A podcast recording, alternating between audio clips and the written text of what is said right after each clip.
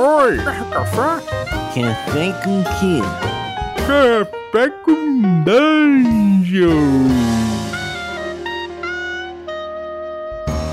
Bom dia, amigos do Regra da Casa. Estamos aqui para mais um Café com Dungeon, na sua manhã com muito RPG. Meu nome é Rafael Balbi e hoje eu estou bebendo um cafezinho aqui na minha caneca com E comercial do D&D essa marca que todos gostam. é, bom, já entornei cafezinho na minha ficha, mas vamos começar logo. Só preciso fazer um anúncio antes de chamar o Sembiano com a coluna da ID Cyclopedia. A partir de 5 reais você pode se tornar um apoiador do Café com Dungeon, um assinante, e assim participar do nosso grupo de Telegram, muito maneiro, com muita gente legal, inclusive a galera dessa coluna, que gosta de trocar ideias sobre RPG, sobre D&D e muito mais. E, bom, é, além disso, você participa de sorteios de itens dos nossos parceiros e também recebe conteúdo extra. Então, picpay.me barra café com dungeon, torne-se um assinante. Então é isso aí, vamos lá para nossa coluna D&D Cyclopedia. Sembiano, toca aí. Bom dia, D&Dzistas!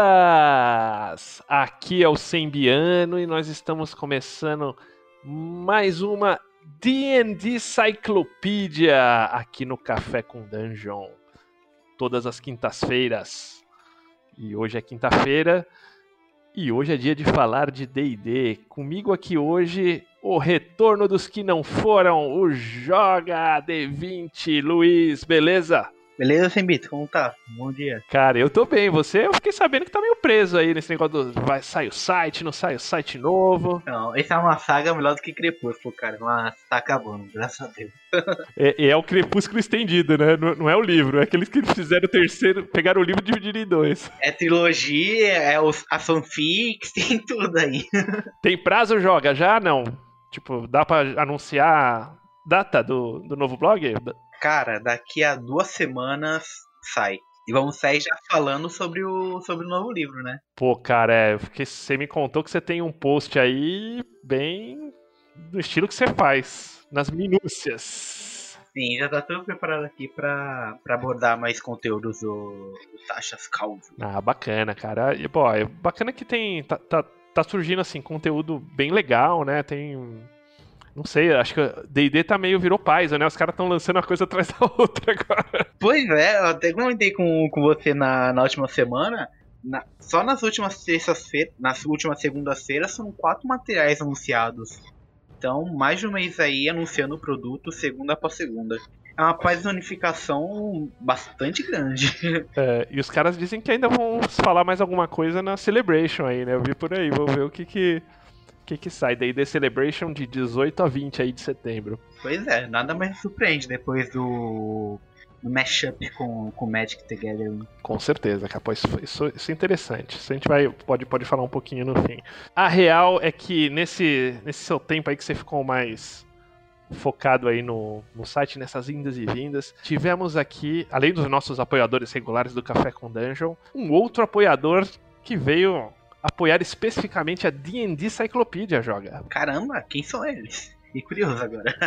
ah, é o Mercado RPG.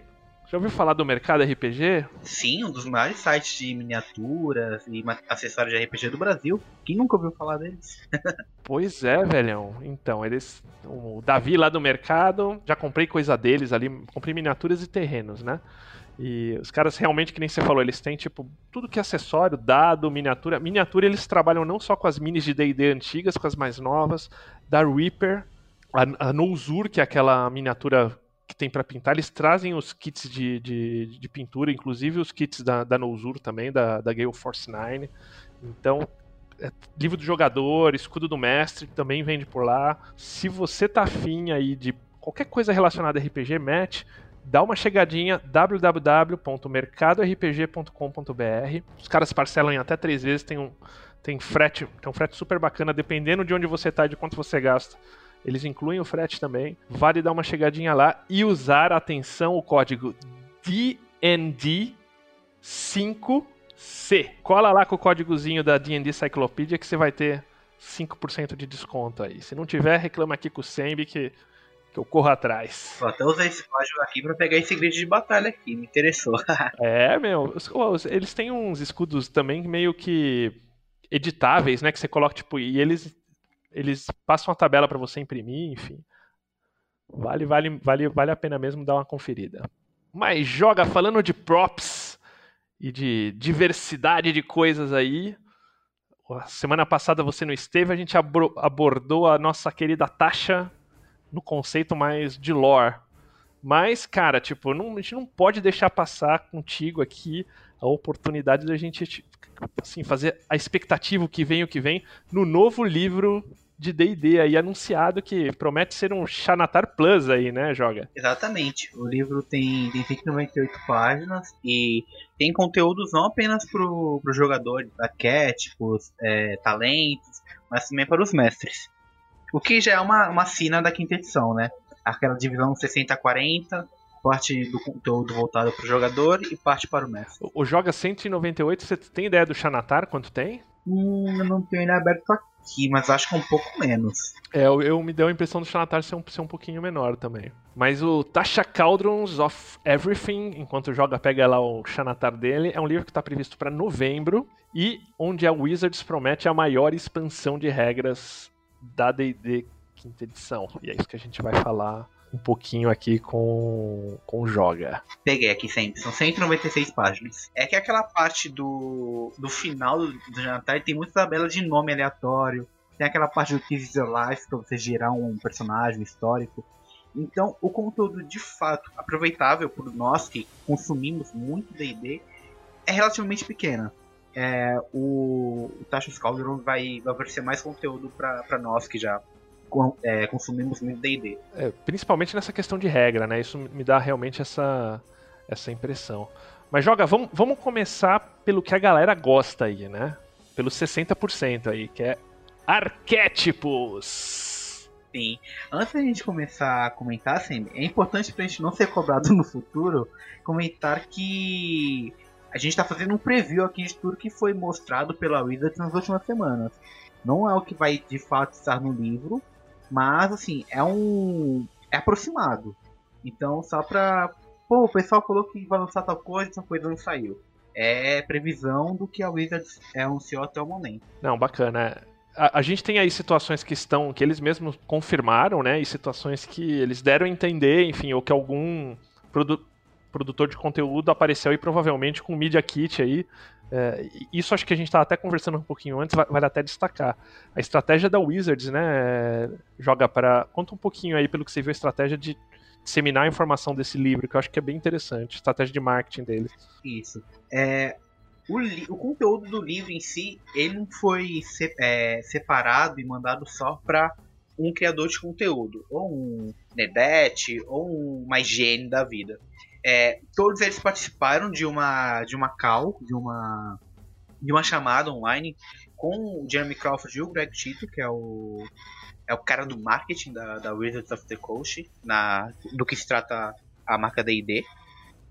E para não ficar todo mundo com o mesmo conteúdo é, para falar, o que, que eles fizeram? Eles separaram, é, destrincharam esses conteúdos para esses diversos criadores gringos. É, então são seis ou sete é, criadores de conteúdo, como eu falei, Nedete, GN, tem um pessoal mais especializado, não, não lembro se o N-Word fez, mas creio que não. E esses criadores compartilharam cada um deles uma parte do conteúdo do, do próximo livro.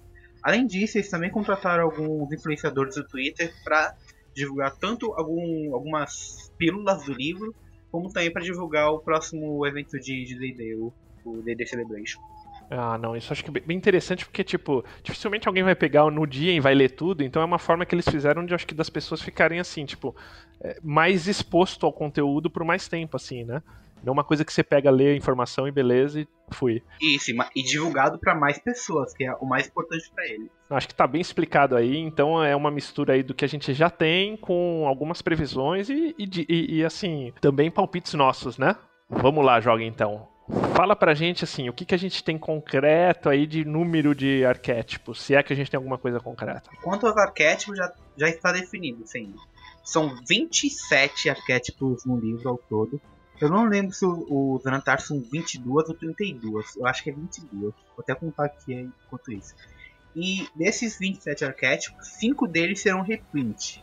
São eles: o Domínio da Ordem, do, de Ravnica, o Círculo dos Esporos, também de Ravnica, o Blade Singing, que é um dos melhores arquétipos de mago do Sword Coast, o Colégio da, da Eloquência e o Juramento da Glória, esses dois últimos do Mythic Odysseys of Terrors. Interessante joga a gente falar de reprint aqui, a gente não tá considerando Nerfed Arcana, a gente tá considerando tipo de material já publicado, né? Isso, esses cinco são materiais já publicados em cenários de campanha anteriores. E só, só uma coisa interessante, Sembi, que, que eu reparei, é que dos cinco arquétipos que serão relançados, é, quatro deles estão em materiais do Magic.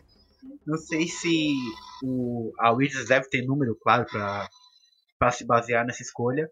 Mas eles veem que alguns fãs de D&D não são tão, tão ligados a Magic, então eles acharam importante ter esses conteúdos que estão presentes nesses, nesses livros e um suplemento oficial é, é, livre de cenário, de cenário neutro. Ô, Joga, aqui, assim, exceção feita ao Blade Singer, que é o Blade Singer, né, Blade Singer, que a gente não sabe realmente o porquê, porque realmente me parece uma... O arquétipo, pra quem não conhece, são aquelas subclasses que as classes têm, que elas pegam no segundo, no terceiro no terceiro nível, a maioria no terceiro, e que dão, tipo, digamos assim, dão uma caracterização diferente para os guerreiros, né? Você tem algumas, ou, ou para cada classe aí, você tem subvariações deles. E o, o Blade Singer me parecia ser uma das, das melhores aí, né? Joga. Eu acho que até por isso, por ser uma das melhores, é bom ter ele em um suplemento grande. Porque, querendo ou não, o Sword Coach ele não foi tão bem recebido. Primeiro porque ele foi criado por uma third party, a Combat Press. E outra porque, como o Sword Coach Adventurers Guide é um livro pequeno, são 144 páginas apenas, o pessoal já olha com um pouco de preconceito. Pô, vou pagar 50 dólares em um livro de 140 páginas? Então acabam deixando o livro um pouco de lado. E como é um dos arquétipos mais fortes desse livro, é importante ter em outro, em outro suplemento grande. O Mastermind, se não me engano, também está no Sword Coast, que é um arquétipo de, de ladino. Ele também foi lançado no Zanatar. É, então já é normal esse, esse requinte nos livros de D&D. Sim, sim. Não, isso, isso é bem normal, não só nisso, em outros módulos também. Tem, existe assim sempre uma quantidade de, de material requentado. Ó, exemplo são as são o Baldur's Gate, né, que trouxe todo do boa parte ali do guia de, de, de Baldur's Gate vem do da Murder in Baldur's Gate. Então, agora a ideia aqui, joga, pelo que você leu, é tipo desses cinco, é dar uma repaginada com alguma coisa de mudança de regra ou nem nenhum nem outro. Não, é apenas a republicação do, do arquétipo. Ter ele um segundo livro. É a mesma forma que acontece, por exemplo, com os demônios que aparecem em Out of Tabs. Eles também aparecem em Mordecai e Stone of. Então, e da mesma forma, com exceção do Demogorgon que a gente já citou em uma D&D Cyclopedia anterior. Então, eles só compilam esse material que é bom ter em suplemento e colocam ali. Não mexem em nada. Você acha que eles vão tentar, por exemplo, essas coisas de Magic, tentar trazer um pouco mais pra Forgotten ou dar uma variação no texto? Ou você acha que vai ser meio copy print full mesmo? Não, eu acho que vai ser copy print, porque é, esse. O ciclo dos esporos, beleza, porque tem um toque meio do, dos Golgares, que é um, uma das guildas de Ravnica. Mas tirando isso, eu acho que não. Se você copiar o texto e colar ali, funciona. Eu acho que seria o contrário. Acho que o Blade Singing, que é muito ligado a Forgotten, teria problemas num suplemento como esse. É, eu acho que o Blade Singer sempre foi uma. Assim, uma subclasse, né? Ou, ou mesmo, tipo, Prestige Class em outras edições, ou kits muito vinculados a Forgotten, né? Tipo, é como, digamos assim, o Artificer é pra, pra Eberron, né? Uma coisa muito específica. Não que não possa ser aplicada a outros mundos de fantasia, mas ele sempre teve um pezinho ali em, em Forgotten de fato. E aí, bom, a gente falou desses, desses cinco, e o que, que a gente tem assim, de bacana que já está confirmado das, da- desses arquétipos subclasses que apareceu aí numa Unearthed Arcana que- da vida que a gente viu. Bom, então eram 27, saem essas 5 que vão ser republicadas, sobram 22. Dessas 22, 4 foram confirmadas já. O Armor pro Artífice, é, o Colégio da Criação pro Bardo, o Patrono Sobrenatural Gênio pro Bruxo e a Mente Aberrante pro Feiticeiro. Falando em Mente Aberrante, a Dragon Plus desse mês revelou que essa Unearthed Arcana foi a mais aceita entre o o pessoal que costuma dar feedback pra, para as UAS. Qual- é, essa é aquela das, da variação das classes, não é? Não, não. Esse é um arquétipo. É, um- três arquétipos foram lançados. Acho que foi lançada na, na União Arcana arquétipos revisitados. Eu não me lembro agora se. Ah, tá bom, tá bom. Mas foi o material mais aprovado. O, de fato, o que teve mais feedback foi o a habilidade de classes variantes. E falam aí que vai vir alguma coisa do- dos psionicos, né? Sim, é, a própria Diamante já tem um, um toque no, no psionico nele. Mas, tirando esses quatro, aí sobram 18 arquétipos que não foram revelados ainda. Mas desses 18, tem 22 possíveis arquétipos que podem, que podem ser lançados no livro. E entre eles tem os 4 ou 5 que tem um toque psionico. Por exemplo, o Psyche Knight foi é, um arquétipo para guerreiro, psionico. Tem o feiticeiro, a alma psionica, que também pode aparecer aí. Então tem alguns arquétipos. O, o Soul Knife do Ladino, clássico. É, tem alguns arquétipos que tem um toque psionico. E você acha que vem junto aquela, aquela pegada dos fits? Que eu achei bem legal aquela pegadinha dos fits lá, psionicos. Ah, esse eu não sei ainda. Ah, o Wizards anunciou que vai ter talentos no livro, mas não foi um assunto que eles entraram muito em profundidade. Dá uma expectativa, né? Se vai ter alguma subclasse, que também eles não confirmam. Isso aí tá meio que espalhado. Eu vi no Gizmodo isso, que nem se falou, né? Mas não, todas as fontes não falam, então você fica meio na. na os psionicos que você fica meio na expectativa. Mas eu acharia bem legal. Tipo, aquilo eu acho uma. Digamos assim, uma adição interessante, né? Assim, meu palpite, Sembi, é que se houver psionicos, aqueles talentos voltados para psionicos, ele vai estar contido no livro. É, a gente fala bastante que a Wizards, é, nesses últimos tempos, tem tentado desmotivar o uso das multiclasses por meio desses pequenos talentos que dão algumas características-chave das classes. Então é bastante provável que esses psionicos serão disponíveis, esses, essas habilidades psionicas, e serão disponíveis meio de talentos. Ah, bacana, bacana. E, cara, e de classes mesmo? Eles vão trazer alguma coisa aí? Não e sim. É, eles vão apresentar novamente o Artífice. O Artífice é um arquétipo que é muito ligado à tecnologia, itens mágicos, que já foi lançado em Eberron e ele vai fazer parte do novo suplemento. E o que, que eles vão fazer para quando lançar esse, esse Artífice? Ele vai ser igual mecanicamente ao que foi apresentado em Eberron, só que eles vão alterar algum, alguns flavors da classe para desvincular a classe de Eberron. Porque como a gente até comentou antes de começar o episódio, Eberron tem um tabloide diário. E é impossível ter, ter jornal em Forgotten. Então é importante fazer essa dissociação do, do artífice para Eberron. Então eles vão dar alguns retoques na classe, não mecânicos, só no flavor mesmo, para que ela possa se comportar em qualquer cenário de fantasia. E eles vão adicionar mecanicamente, aí já é uma adição, o arquétipo que a gente já comentou, o Armorer, e novas infusões. Esse Armorer apareceu na. em alguma Nerd Arcana, né? Que é o Homem de Ferro, não era aquele Homem de Ferro que a gente brincou? Isso, exatamente. Todos os arquétipos que vão ser lançados em livros saírem em Unefa Arcana. Faltam anunciar 18 arquétipos ao todo. E de Unefa Arcana que não foi mencionado, já cortando os que foram descartados, tem mais 22. Bom, bacana. Não, é interessante que o Artificer, apesar de ser da forma como ele está em Eberron, muito pra Eberron, né? Você tem aí uma. Você tem. Existe isso, por exemplo, em Forgotten existe um pouco na pegada dos gnomos de Lantan. Então você tem aí, assim, onde aproveitar ele em, em Greyhawk, dá pra fazer alguma coisa parecida também, né? O próprio. Tem um paladino que é o de Merlin, que ele tem tipo uns, umas pistolas mesmo, então dá pra você brincar com ele aí em outros. Em outros cenários aí, né? Dá tranquilamente. É só alterar um pouco o flavor pra sair dessa área tão tecnológica quanto é Eberron, em comparação com os outros cenários, e lançar.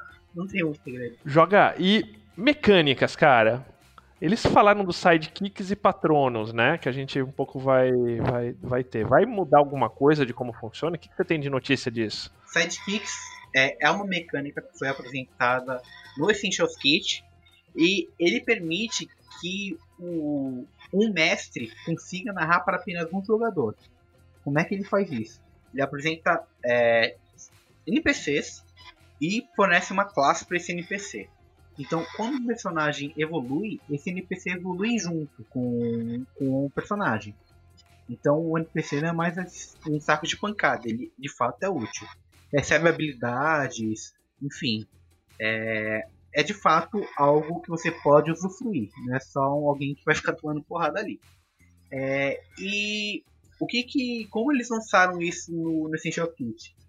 É, você escolhe um NPC qualquer e atribuía a ele um bloco de estatística, um teste block. E você pode escolher entre um guerreiro, um especialista e um conjurador. Cada um desses algumas diferenças bastante específicas. O conjurador é o único conjura magia, o especialista ele tem uma experiência, ele tem aquele lance do, da especialidade do bardo que adiciona, uh, dobra a proficiência em alguns testes de perícia, enfim. E o, o, guerreiro é o cara que você pode equipar qualquer armadura nele, qualquer arma, e ele vai sair dando porrada. E a Wizards, é, depois do lançamento do Essentials Kit, eles coletaram feedback é, do, do público que comprou o produto. E o feedback que receberam é que a mecânica ainda assim era muito complexa. Então eles vão reapresentar esses sidekicks, mas de uma forma mais simples. Porque é como o Jeremy Crawford falou na Dragon Plus. É, tem gente que só quer sentar na mesa e jogar. Ele não tá preocupado com o nível do sidekick, quais habilidades ele tem. Ele só quer jogar durante quatro horas com os amigos dele e ir pra casa. Então, esse tipo de jogador ele precisa ter suporte do sistema. Então é isso que eles vão fazer para ajudar esse cara que joga de forma não mais é, descompromissada, mas assim, ele não não tá preocupado, não tá muito preocupado com as lances do sistema. Isso é bem interessante que isso marca bem o que eu acho que é um perfil do público grande de D&D hoje, né? A gente vê uma galera que vem bastante da terceira edição, principalmente, que curte um pouco mais, digamos assim, essas, essas opções mais mecanizadas do, do jogo. Tipo, eu, que, é, que acho que, é, que quem apresenta isso com muito sucesso é Pathfinder 2, inclusive, diga-se de passagem. É, e não parece ser essa pegada do público de D&D, né? Eles, eles assim, porque se, a gente que já joga há algum tempo, você vê uma mecânica de sidekick, você não acha nenhuma ciência de foguetes, né? Mas a galera quer realmente assim uma coisa bem simples mesmo, né, joga? Sim. Inclusive, vale mencionar sobre os Psionicus que quando a Mudança de Arcana foi lançada, foi um, uma nova mecânica foi muito reprovada pelo, pelo pessoal que deu feedback. Eles falaram, não, a gente não quer uma nova mecânica para os psionicos, nós queremos algo simples. E isso se reflete no que a gente comentou agora, do, do Sidekicks. O cara não está preocupado se vai ter um dado de talento psionico. Ele não quer isso, ele quer jogar o, o D&Dzinho que foi apresentado no livro do jogador. Eu me recordo do, do Essential, a ficha já é bem reduzidinha, né? Tipo, o sidekick era meio que um, quase que um cartãozinho, né? É um bloco de estatística de um monstro, é igual. É igualzinho. sem, sem tirar nem pôr. Mas é, é assim, são, são, são. É esse público novo que eu acho bacana, refresca, refresca bastante. É, é, mas às vezes realmente quem, quem, quem, quem tem uma, digamos, uma pegada mais gameista da coisa sente falta de, é, digamos, de mecânicas mais mais complexas aí, né? Mas não aquela complexo por ser complexo, mas complexo que adiciona uh, algo ao jogo em si, né? É, eu sou, eu sou da, da área do simples e bota história, mas, mas concordo que tem um pessoal aí que, que curte mais isso. E os patronos, você acha que muda alguma coisa nessa pegada ou é mais uma repaginada? Vamos dar histórico dos patronos também. Os patronos eles foram lançados em Eberron também, e eles apresentam uma segunda maneira, não excludente, isso é importante, de você criar seu personagem. Ou seja, além do antecedente, você também pode escolher ser vinculado a um patrono. Esse patrono no, não, é no, não é no sentido literal da palavra, tipo, um, alguém que te dá suporte, algo nesse sentido, mas pode ser uma organização, é, um, uma empresa, porque não, como o tabloide de Eberron, é, uma facção, você tem essa, essa liberdade de escolher. E como esses, esses patrões funcionam? É, você, ao adotar um deles, você ganha alguns benefícios não mecânicos, como por exemplo, se você estiver em Char na Cidade das Torres, você, se você fizer parte da, da guilda do, dos aventureiros, ou seja, a guilda do seu patrono, você pode armazenar seus itens mágicos ali sem ter risco de ser roubado. Esse é um exemplo que o patrono pode fornecer. Claro, há mais coisas. É, você pode obter missões secundárias, você pode é, usar é, a loja do, da guilda com desconto, enfim. Não, não é algo mecânico como é os antecedentes. E o que, que eles vão fazer com esses patronos? Eles vão, novamente, na mesma forma que o Artífice, tirar o flavor de Eberron, que é muito tecnológico para Forgotten Realm, para Dark Sun. Não tem como botar um tabloide em Forgotten, como a gente já mencionou. Eles vão tirar esse flavor e vão deixar, vão confeccionar esses patronos de forma que eles sejam neutros. Você pode dizer em qualquer cenário de fantasia. Eu, eu curto a mecânica dos patronos, eu não sou absurdamente fã de Ebron, gosto de jogar, jogo, mas não é meu cenário preferido. E acho legal você ter um livro que, que traga isso com essa repaginada. Eu te pergunto, você acha que tem chance de aparecer aí algumas outras mecânicas que apareceram em outros livros, como por exemplo a parte de, de veículos que apareceu no, no Ghost of Saltmarsh, ou a, uh, que apareceu também no, no Avernus? Você acha que tem alguma chance de a gente ver ou tipo a parte de X-Crawl ali do, do, do Tomb, você acha que tem alguma chance disso reaparecer por aqui ou não? Eu acho que não, Sandy. E o porquê? Porque os fãs, os principais fãs de D&D fazem mais barulho, querem um jogo simples. E tudo que essas mecânicas adicionam é complexidade. O mecânica de barco, por exemplo, eu estou narrando atualmente uma campanha de Gold of Saltmarsh. Ela adiciona seis seis papéis que os jogadores podem executar em um navio. Pode ser o capitão, pode ser o contramestre, pode ser o cozinheiro, o cirurgião. E isso, na verdade, para um jogador é, novato, isso se converte em complexidade. E não é isso que a Wizards quer passar nesse momento. E cada vez mais a Wizards mostra que ela não quer adicionar mais complexidade no jogo. Então, essas mecânicas que são complexas, entre aspas, bem provável que apareça no livro. Porque assim, por mais que sejam em base às rolagens regulares, né, joga são meio que sub, quase que subsistemas, né? Exige muita tabela de, de conta aleatório, é, tabela de dano, nova regra para ver se nova regra de limiar de dano para definir se o dano que foi causado é grande o suficiente para causar algum dano real no navio. Então, na verdade, isso se converte com complexidade para quem é novato. Acho que a parte de mecânicas acho que já tá bem cobertinho. Ah não, faltou, um detalhe, Sandy. As raças. Tava explicando pro, pro pessoal o que, que a Wizards está propondo. Bom, nesses últimos tempos é, o, o tema racismo está bastante em voga na, na sociedade. E a Wizards decidiu, depois de muito feedback do público, é, alterar a forma com que o, as raças funcionam. Tanto que nesses, nesses últimos tempos, eles nem estão chamando mais raça de raça, mas de origem. E o que, que essas origens vão propor? Eles vão, vão estabelecer um sistema de linhagem que você pode estabelecer a forma como os pontos de atributo concedidos pela raça serão distribuídos. Então, por exemplo, um elfo ele vai dar sempre mais dois de destreza, independente do seu histórico, do que seu personagem fez, deixou de fazer, com quem você aventurou ou não. Você sempre vai ter mais dois de destreza sendo um elfo. Então, eles vão permitir, por meio da dessa mecânica de linhagem, que você possa alocar esses dois pontos que anteriormente seriam alocados em destreza da forma que você bem entender. Então, se você quiser, por exemplo, criar um elfo forte, tal, fazer é, braço de ferro, tal, lutou em arenas de gladiadores, você pode pegar esses dois pontos de destreza e alocar em dois pontos de força, sem nenhum prejuízo mecânico. Essa é uma da, das mudanças que eles vão promover para as raças. E uma outra, isso eles vão entrar muito em detalhes ainda, é que algumas habilidades raciais poderão ser substituídas por outras. Mas eles não deram detalhes de como isso vai ser feito, até porque não teve não teve nenhuma mudança de arcana relacionada a isso.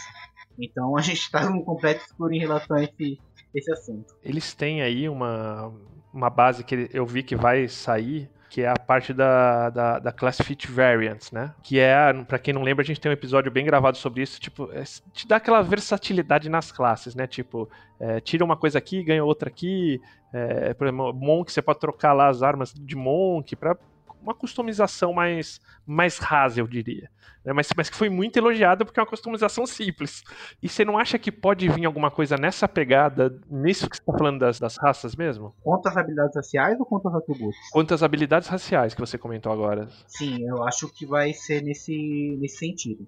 Porque qual que é o ponto da de Quinta Edição em relação principalmente à Segunda Edição? Os personagens que você cria não são únicos.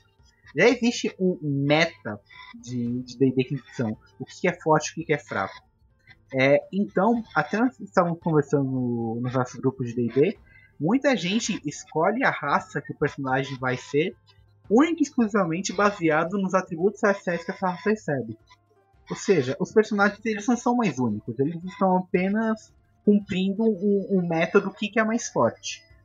E essa, essas mecânicas, tanto a habilidade classe variante quanto essa mudança na, nas raças, nos atributos, permitem que você faça justamente isso. Você possa criar personagens únicos. É tipo, é tipo um híbrido sem ser multiclasse, né? E ainda nessa parte mecânica dessa, dessa class feature variants, eles. Ah, ou ali ainda, voltando um pouquinho ali, eles parecem que querem dar um jeito aí no Beastmaster, né, Joga? sim, sim. Eles, um- uma das poucas coisas que eles anunciaram sobre o Class Features Variantes é que eles vão adicionar novas feras para o Senhor das Feras, o Beastmaster em inglês. E na verdade essa era a pior mudança que poderia ter sido anunciada. A gente já falou no, no episódio dedicado a essa nessa de Arcana, mas adicionar feras mais fortes para o Beastmaster faz justamente o contrário do que, que eles querem. Isso o, duas, no caso, como foi na Nova Jacana, duas feras muito fortes farão com que os jogadores escolham apenas essas duas feras. Isso não vai corrigir o problema do Beastmaster. O problema vai existir e você só terceirizou o problema. E pior, você terceirizou e re- removeu todas as demais opções do jogo. É, porque o que você vai transformar é a sua fera vai ser mais importante que você, né? em alguns aspectos. Exatamente. Você quer ter uma fera companheira forte, você vai escolher a mais forte. Então não tem por que você escolher um, sei lá, um lobo no lugar de um elemental do ar. Cara vai escolher o elemental do ar. Eu tenho muita curiosidade pra ver como eles, como isso vem. Eu que- quero crer que eles vão tirar alguma carta da manga aí, mas eu sou um otimista por natureza. Vai lembrar sempre que nessa vez de Celebration eles prometeram que vão mostrar parte dos conteúdos que serão presentes no livro, né? É, verdade, verdade. Inclusive, não só isso, eles devem ter as aventuras aí da Adventures League pra, pra quem vai jogar, né? Então vai ser, vai ser- vai ser um fim de semana interessante aí pra quem curte D&D. Jogar. Acho que mecânicas matamos, hein? Agora sim. Agora acho que a gente vai numas paradas assim, mais, mais de DM mesmo, mais de mestre, né? Que algumas que os jogadores utilizam. Então vamos começar por essas aí. Artefatos. Eles, eles, você acha que a pegada é trazer alguma coisa de artefato do, do que foi apresentado em Teros, esses artefatos mais. Então, eles não entraram muito em detalhes sobre os artefatos. Eles revelaram apenas alguns dos artefatos que estavam presentes no livro. Como, por exemplo, o, o Denonomicon, da, da Review, que é bem legal. que é bem legal. O deck Taroca, que pode aprisionar almas dentro dele. Eu não sei como se funcionar. E mais alguns itens mágicos bastante peculiares. Como por exemplo, um fragmento de magia que tem. Fragmento de cristal, perdão. Que ele apresenta funcionamentos diferentes baseado no tipo de feiticeiro que você escolheu. Ou seja, um feiticeiro da magia selvagem, o cristal funciona de forma X, o ancestral dracônico funciona de forma Y. É, tem alguns outros itens mágicos, por exemplo, é, vinhas para o druida, ramos de viço, que vão ter propriedades específicas para o druida, e mais algo voltado para as classes. Assim, classes específicas, algo só para feiticeiro, algo só para druida. Ah, isso eu acho interessante. Isso faz falta, eu acho. Alguma coisa mais, mais específica, assim. Eu vi também, Joga, não sei se você chegou a ler, tipo, que o. que eles devem. que as tatus devem estar aí no meio, né? Sim, é, esse é o ápice do que a gente falou de coisa simples. A tatuagem, ela não tem um, um flavor mecânico. Ela é, funciona da mesma forma com qualquer item mágico. É, então, isso é legal para os personagens que, que gostam de tatuagem e tal. Criar uma tatuagem que, que forneça benefícios mecânicos para ele. Mas, em termos de sistema, isso não, não tem diferença alguma para um item mágico qualquer. Não, com certeza. Em lore, eu curto, eu curto a ideia porque eu sou um fã inveterado dos arcanos vermelhos de Tai, né? Dos magos vermelhos de Tai. E eles têm a, a tatu que é just, faz justo isso. Dão um up na, na parada. É, mas, de novo, é uma coisa muito de Forgotten, né? É, alguns exemplos do que essas tatuagens vão fazer, que eles já revelaram. Vai ter tatuagem que aumenta a CA, e dependendo da raridade da, da tatuagem, que é, como eu falei, tá funcionando da mesma forma que o mágico. Vai ter tatuagem incomum, rara, muito rara. Uma tatuagem incomum, que aumenta CA, por exemplo, vai dar CA 13. Uma incomum vai dar CA 15. Uma muito rara vai dar CA 18, por exemplo. Então, é, é um item mágico com outro nome. De uma outra forma, né? E novas magias? Tem alguma coisa que você viu por aí nos. É, teremos duas novas magias da, Tasha, que foram reveladas, mas elas não foram lançadas no Nerf Arcana, então nós não sabemos como vai funcionar isso no final. É, a magia Mindsliver vai estar presente no, no livro, uma magia de psionicos. É, você solta uma rajada mental no, na mente do cara e causa dano, enfim. Ela vai estar presente no livro. Já é um bom indício de que psionicos estarão no livro, que né, ressalva dúvidas. É, e também teve na mesma Nerf Arcana que saiu as tatuagens, saiu algumas magias de invocação. Não sei se você lembra, Sandy. A gente Não lembro, não Parecia lembro. muito é, Manual dos Planos, invocar Celestial, invocar. Lembro, lembro, agora lembrei. Então, todas essas magias de invocação estarão presentes no livro também. Pô, é legal, legal. É, o- tem algumas magias. O Xanatar ele trouxe umas magias bem fortes, né? Tem aquela do, do clérigo, me fugiu o nome agora. A Light, inclusive. Total É, Dead. todo The Dead é tipo é básico do clérigo, né? Todo clérigo tem. Depois, que, depois que ela lançou, todo o clérigo passou a ter. E, e acho que deve vir aí esses. O, o lance desses suplementos mais pra frente é que normalmente as coisas vêm um pouquinho mais fortes, né? V- vamos ver se vai ter uma outra magia essa aí que de alguma classe vai pegar meio meio full assim. Provavelmente tenha, viu?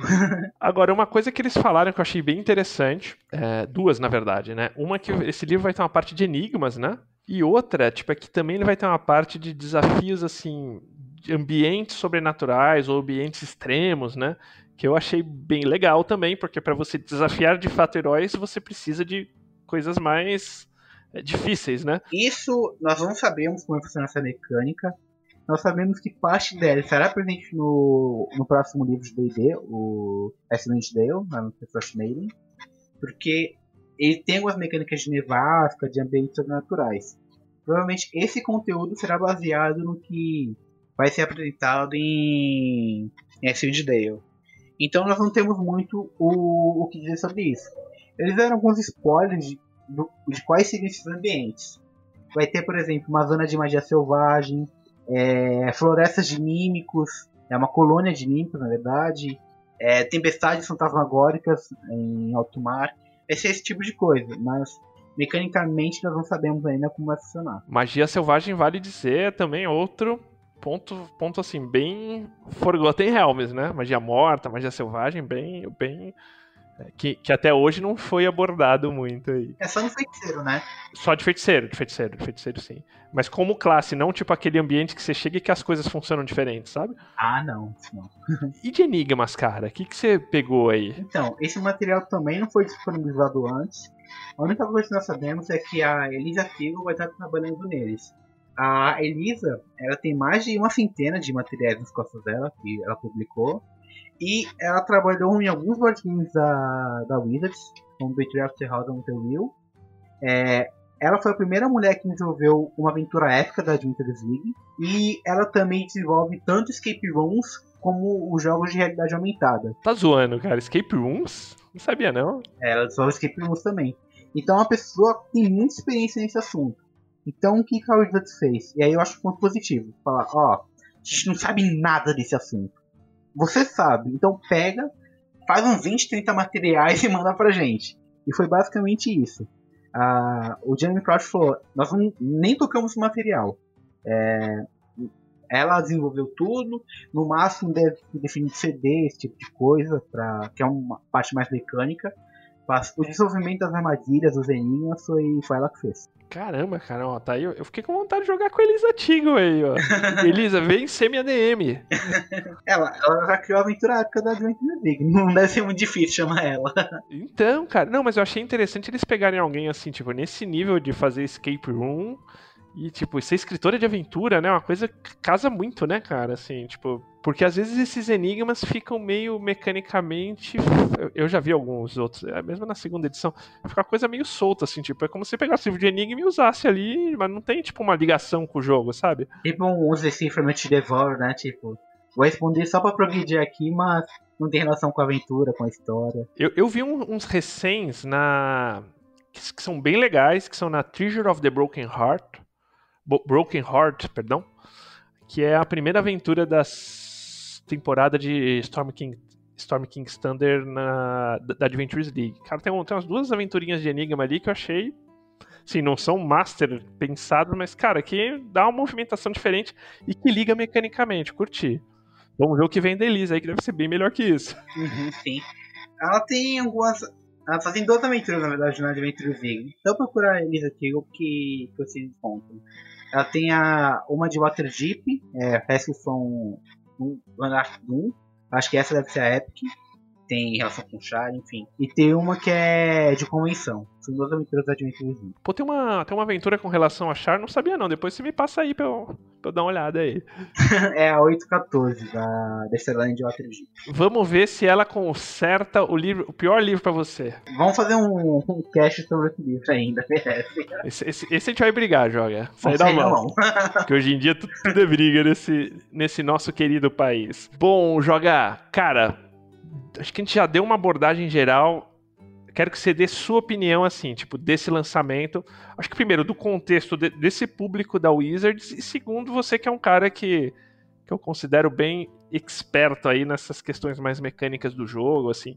É, você vê uma evolução ou você vê alguma coisa meio jogando pra galera mesmo? É como a gente já, já comentou em alguns episódios, eu e o Brave principalmente, sobre não ser mais o público-alvo de de D&D.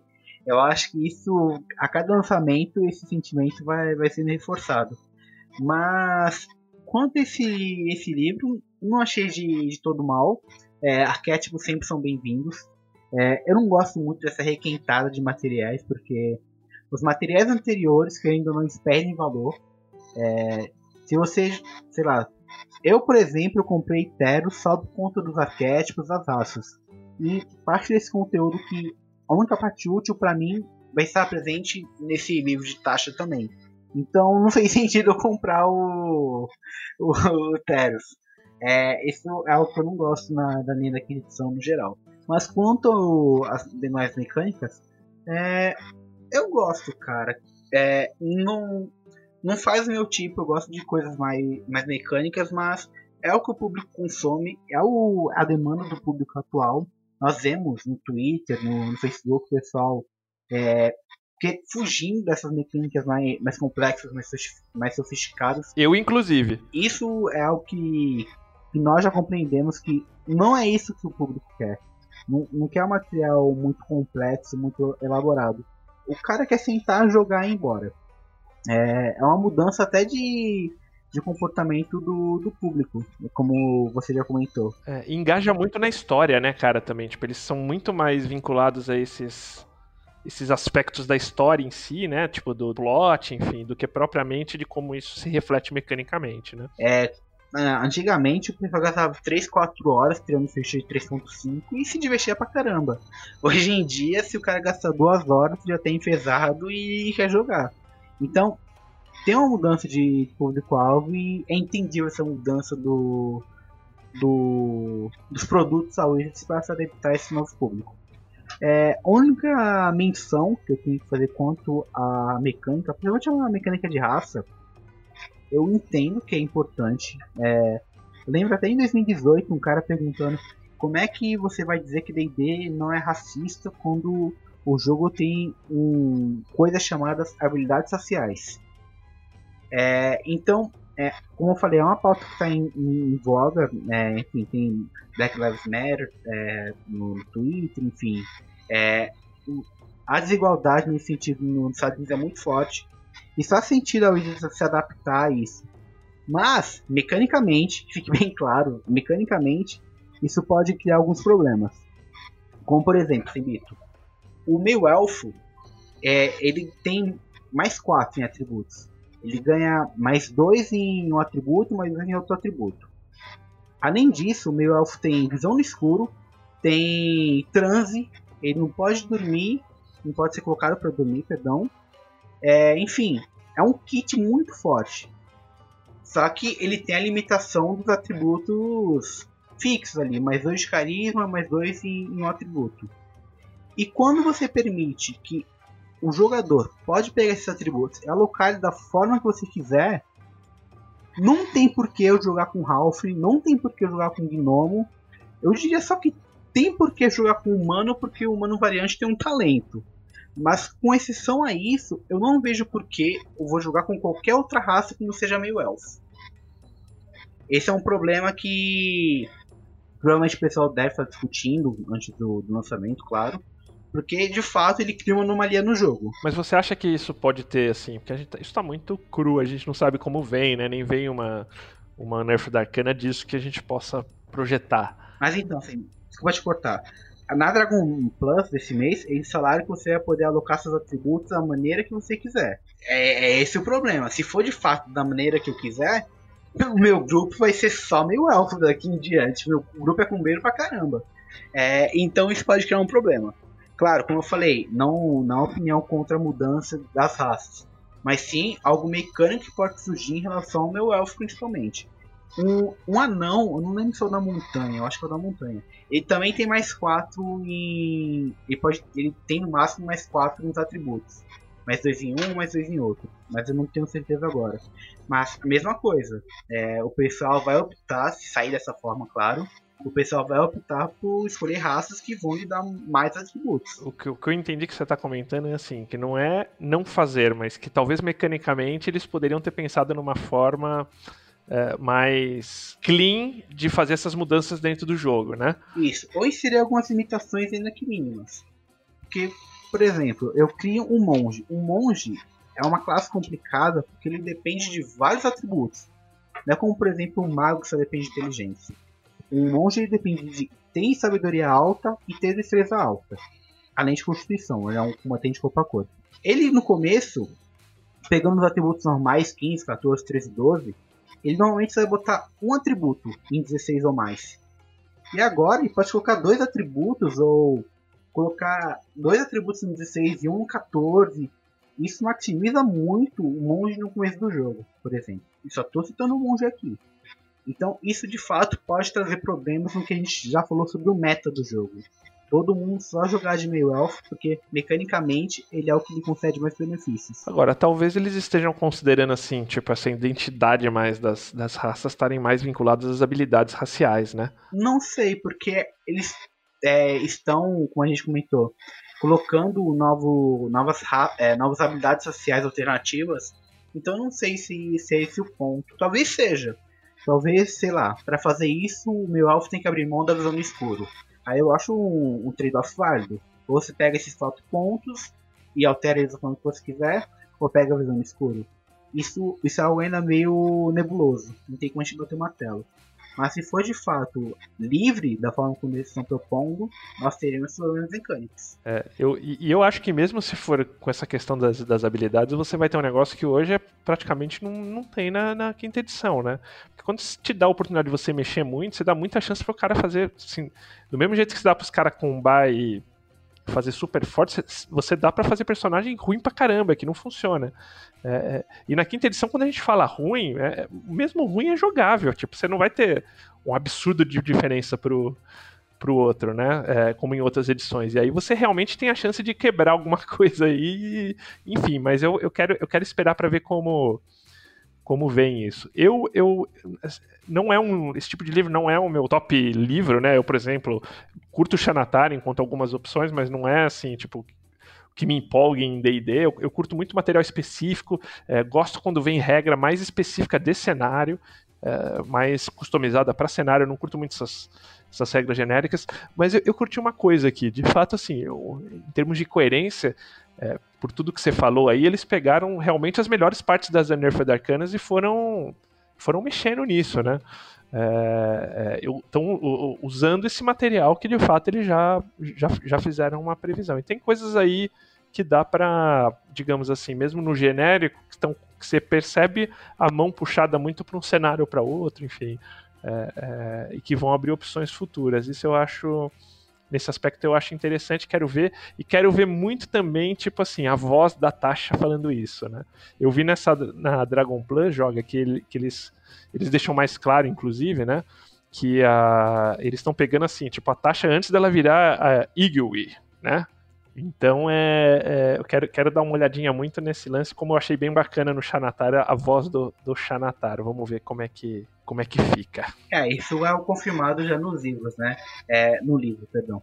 É, conforme você passa os capítulos, você vai vendo a progressão da, da taxa, ainda criança com a Baba Yaga, e progredindo até ela virar a criadora do Necronomicon. É um dos detalhes muito positivos da quinta edição em relação a manuais de regra. Isso eu acho bem, bem interessante. Mais alguma coisa aí? Algum recadinho, Joga? Não, gente tá sem recado. É, o, é, o, mundo da RPG tá meio parado ultimamente, então também não tá rolando muita notícia, por isso que a gente tá meio parado. Estamos terminando o site, eu espero que termine logo. Provavelmente daqui a duas semanas no máximo, como eu falei. Eu tenho, na verdade, uma, uma notícia que eu quero que você comente. O que você acha de, de desse lance do. Foi anunciado aí recém do Forgotten Realms aparecer como uma coleção de Magic, cara. Cara, eu vou te falar que eu não tenho muito, muita opinião formada sobre isso. Primeiro porque não sou consumidor de Magic. Eu tentei jogar Magic Arena, até gostei, mas não foi o jogo que me, me atraiu. Então eu tô meio que. sei lá, eu não sei o que, o que esperar, o que sentir sobre isso. Eu fiquei com receio de lançarem de anunciar o Zendikar pra, pra. Sei, putz, se lançarem isso, definitivamente eu não sou mais o público-alvo de D&D, vou vender meus livros. Mas como não anunciaram, eu falei, ufa, tô salvo ainda. Mas eu sei que você é, também não é um grande entusiasta de, de Magic, mas depois que anunciaram, Tô aí, vou, você já, já bateu o martelo aí, né? é, eu sou. É, a, gente, a gente cresce e evolui, né? Mas nos anos 90 eu era aquele cara que achava que o Magic ia destruir o RPG. Então você vai evoluir e tal, né? E vai vendo que, cara, gente é puta babaquice, mas sim. Você vai aprendendo. E, cara, mas nunca foi um jogo que me chamou muito a atenção. Agora, pô, tipo, um Forgotten Realms e Magic me, me, me empolga tentar alguma coisa aí, cara. E parece que vão ter as cartinhas dos NPCs, né, joga. E, vai, e já tem, acho que até, tipo, uns combinhos com, com classe de personagem, né, o pessoal comentando. Isso, na verdade, isso é uma mecânica de, de Zend, cara. É, tem uma nova mecânica chamada Party, chamada Grupo, né?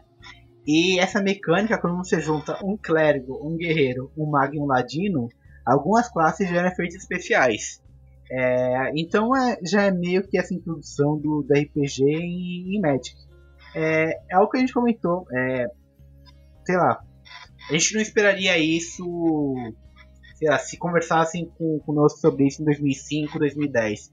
Porque Magic financeiramente para Wizards é muito superior para do que D&D.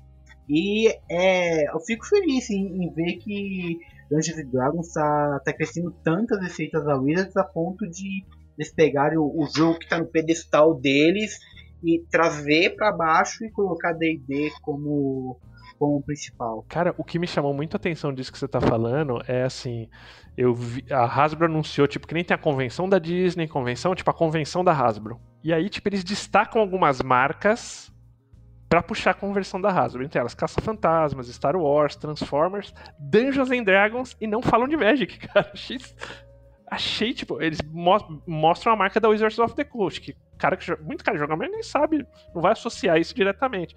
Mas, tipo, Dungeons and Dragons tá do lado de Star Wars, Caça-Fantasmas. Pô, tipo, é, me dá a impressão que é uma marca que engaja nada de graça nesse mundo, né?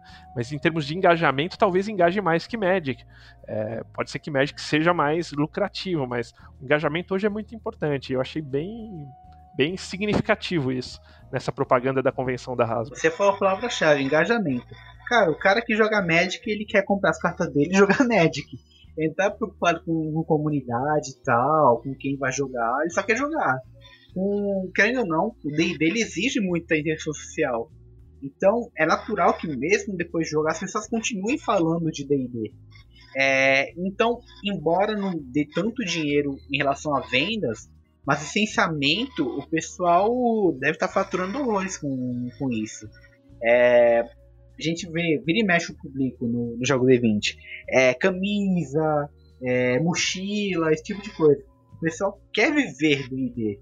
E isso não é algo que existe com o Magic. É, e licenciamento é uma grana que entra free, né, cara? Você não tem custo de produção. O custo de produção é do terceiro, né? A gente comenta, né? Hoje, assim, o principal produto de D&D não são nem os livros em si, é a marca por ela, né? A própria estrutura da Wizards é muito voltada hoje para de D&D na Wizards é muito voltada para potencializar a marca. Mas é isso aí. Então, ó, fiquem espertos aí no blog do Joga que tá vindo por aí. Eu tô com, assim, com um grupo de pessoas, o Shimu, o Cabelinho lá da, da, da Adventures League, a gente tá, tipo, com uma série de outras pessoas aí também. É, só gente, a Lights, que joga comigo, o Santiago, enfim. A gente tá num movimento com, com outros é, empolgados como nós para tipo, dar uma levantada na Adventures League aqui. E a gente tá com um Discord onde tá rolando o jogo da, da, Adventures League, que é, que é o Discord da Adventures League Brasil. E devemos ter aí um encontro dia 26 de setembro. Sigam aí, DND no, no Twitter, traço baixo LeagueBR. E, e vai, oportunidade pra galera jogar aí mesas da Adventures League nesse, nesse encontro. Vai ser bem interessante. O Joga vai, vai divulgar pra gente aí quando tiver, tiver acertada todas as informações aí, né, Joga? Então, beleza.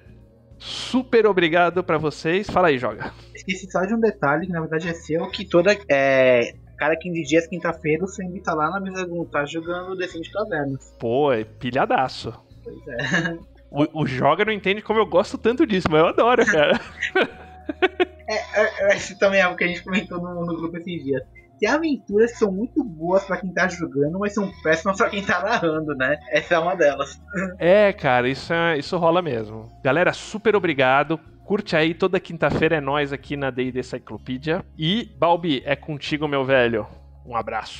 É isso aí. Então, muito obrigado, galera, pelo conteúdo aí. Valeu sempre aí trazendo conteúdo legal pra gente. É, e também queria agradecer você que ficou ouvindo a gente até agora. Muito obrigado pela tua audiência. Eu queria agradecer também o pessoal que torna possível essa aventura, os nossos assinantes do picpay.me barra café com dungeon. Galera, muitíssimo obrigado aí, os nossos café expressos, os nossos café com creme e os nossos café gourmet. É, muito obrigado e até a próxima.